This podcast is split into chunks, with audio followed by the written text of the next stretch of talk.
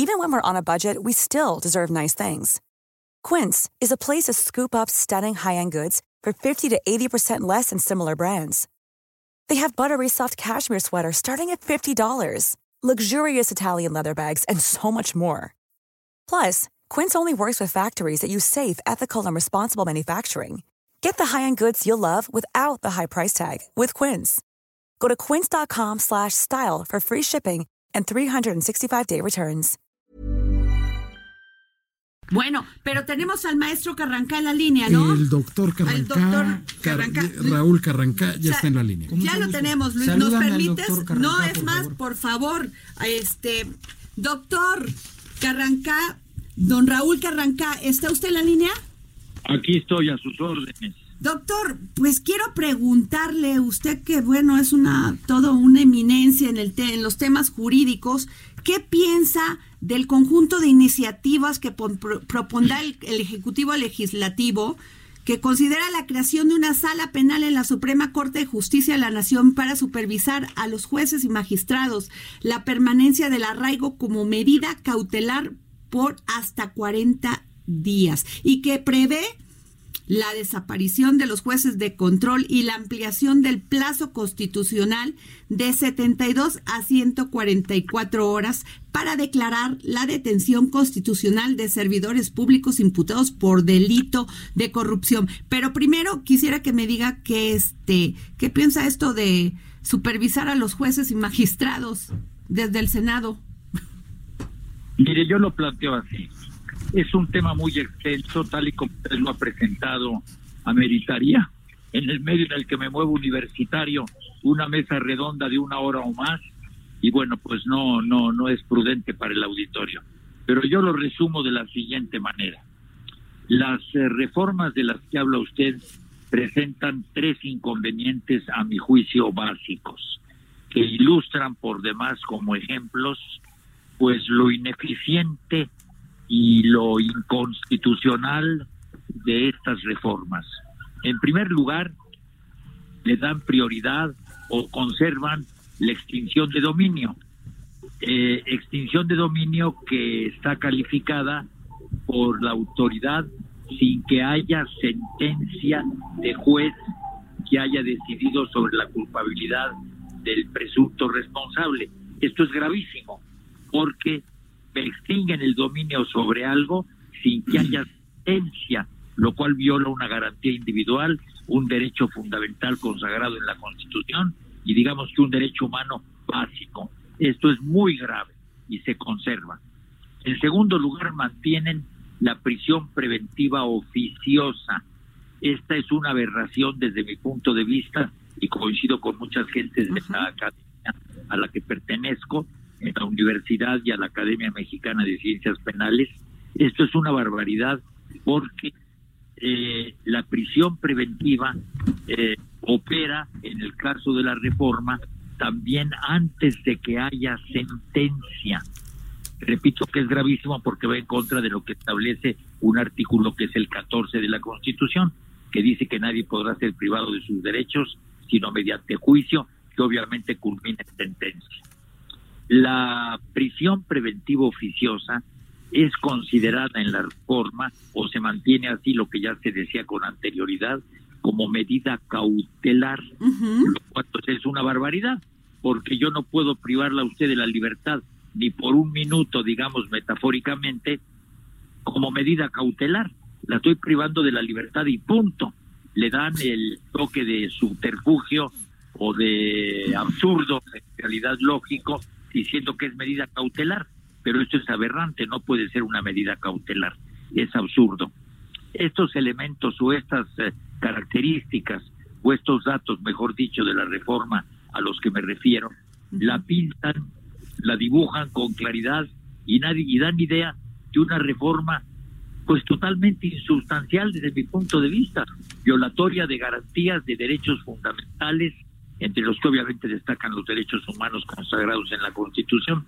En cuanto a lo que usted decía sobre crear una nueva sala en la Corte, pues es el cuento de nunca acabar, porque yo creo, por ejemplo, a una persona que califique a un juez, pero ¿quién califica a la persona que está calificando?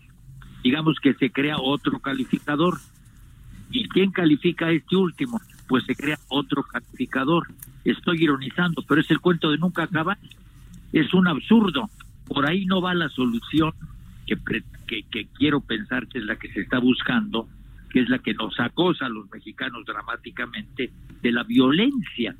La violencia se tiene que resolver de otra manera, a través de otros medios, pero no creando reformas que afectan profundamente las garantías individuales y que por lo mismo pues van a tener una reacción popular pues de plano violenta. Es decir, se quiere abatir la violencia generando otra violencia, ya sea física o ya sea de opinión. Así lo veo yo. Me parece que es una reforma al margen de una serie de características o de detalles de tipo técnico jurídico que yo creo que de plano eh, no proceden aquí en esta tribuna porque cansarían al auditorio cosas técnicas difíciles de precisar, pero que en conclusión le garantizo a ustedes, desde mi punto de vista, y muchos colegas coinciden conmigo, en que violan derechos fundamentales e implican algo muy grave. Se está diciendo que se favorece el nuevo sistema es acusatorio. Que en contra de un sistema que hubo que fue el inquisitorial. es una mentira, porque el anterior llamado por los reformadores sistema inquisitorial no era inquisitorial de ninguna manera, derivó de la constitución del 17, del Código Penal del 31, que no tiene absolutamente nada de inquisitorial. Esto cualquier estudioso del derecho lo puede constatar. Entonces, no está sustituyendo el nuevo sistema a ningún sistema inquisitorial. Y se dice que es acusatorio. Pues yo creo que es más acusatorio lo que le he comentado a usted. Por ejemplo, usted hablaba del arraigo.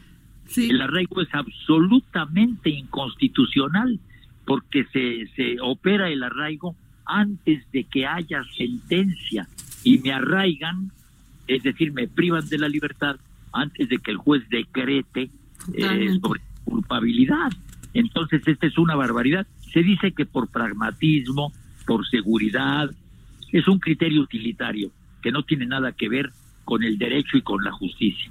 En suma, yo considero que es una reforma muy negativa y hemos levantado nuestra voz desde nuestras tribunas en los medios de comunicación y sobre todo en la universidad y en la Academia Mexicana de Ciencias Penales, pues solicitando que se convoque a los especialistas, a los que saben en la materia, que hay muchos en el país, no digamos en las universidades, y que opinen, que salgan las opiniones a flote, que se analicen, porque yo pienso, y lo digo desde un punto de vista totalmente personal, yo creo que el presidente está mal aconsejado, o bien por uh, razones de ignorancia de los que lo aconsejan, o por otro tipo de razones que no me atrevo a, a señalar ni a calificar. Pero claro, él no es abogado, él no tiene una visión técnica, eh, sino política del problema, no tiene una visión técnico-jurídica, y esto desde luego pues facilita que haya una serie de, yo de plano les llamaría como se ha llamado en el foro universitario, patadas de ahogado. Van a la derecha, van a la izquierda, suben, bajan, pero las cifras son elocuentes. La violencia es un escándalo. Diario abre uno el periódico, hoy uno las noticias, ve la televisión, se impacta de lo que está pasando. Claro. Doctor, tenemos aquí de invitado en esta mesa al maestro Luis Paso, que, Luis Pasos, que le quiere hacer una pregunta. Maestro, pues para mí es un orgullo que usted esté escuchando como lo escuché cuando estudiaba yo el doctorado. Yo digo que quien no ha oído quién es Raúl Carrancá no sabe derecho en México. Ay, por favor. No, así, ah, a, mí no, a, mí no me venga usted con cosas porque yo también di clase en la UNAM y siempre usted era referencia. Eh, perdón que le... No, no, es que es la realidad. Ahora, lo que usted ha dicho, yo lo apoyo completamente y sintetizo nada más, esta reforma va contra las bases de la democracia, como usted dijo. Totalmente. Contra los derechos fundamentales, que es el derecho, de, el derecho de propiedad y está generando un acercamiento a una dictadura, que es cuando el gobierno se pasa por alto la propiedad, es una expropiación el eso de, tomar la propiedad de alguien sin, sin, juicio previo. Es una de las bases de la democracia. Es lo que usted ha dicho, yo lo estoy repitiendo, maestro. Pues me da mucho gusto escucharlo y siempre con el respeto que como alumno, como escucha de usted en la Nacional, donde di clase por décadas y tengo muy bonitos recuerdos, siempre su nombre presente. Pues me honra usted, se lo agradezco mucho. Y le mando un abrazo. Igualmente, maestro. De solidaridad democrática, jurídica, política y universitaria. así es. Muy bien, gracias maestro, gracias doctor Raúl Carrancay Rivas, doctor en Derecho, por habernos por habernos tomado esta llamada para el dedo de la llaga. Yo doy las gracias. Gracias, doctor. Hey, it's Paige DeSorbo from Giggly Squad. High quality fashion without the price tag. Say hello to Quince. I'm snagging high-end essentials like cozy cashmere sweaters, sleek leather jackets, fine jewelry, and so much more. With Quince being 50 to 80% less than similar brands. And they partner with factories that prioritize safe, ethical, and responsible manufacturing. I love that. Luxury quality within reach. Go to quince.com slash style to get free shipping and 365 day returns on your next order. Quince.com slash style.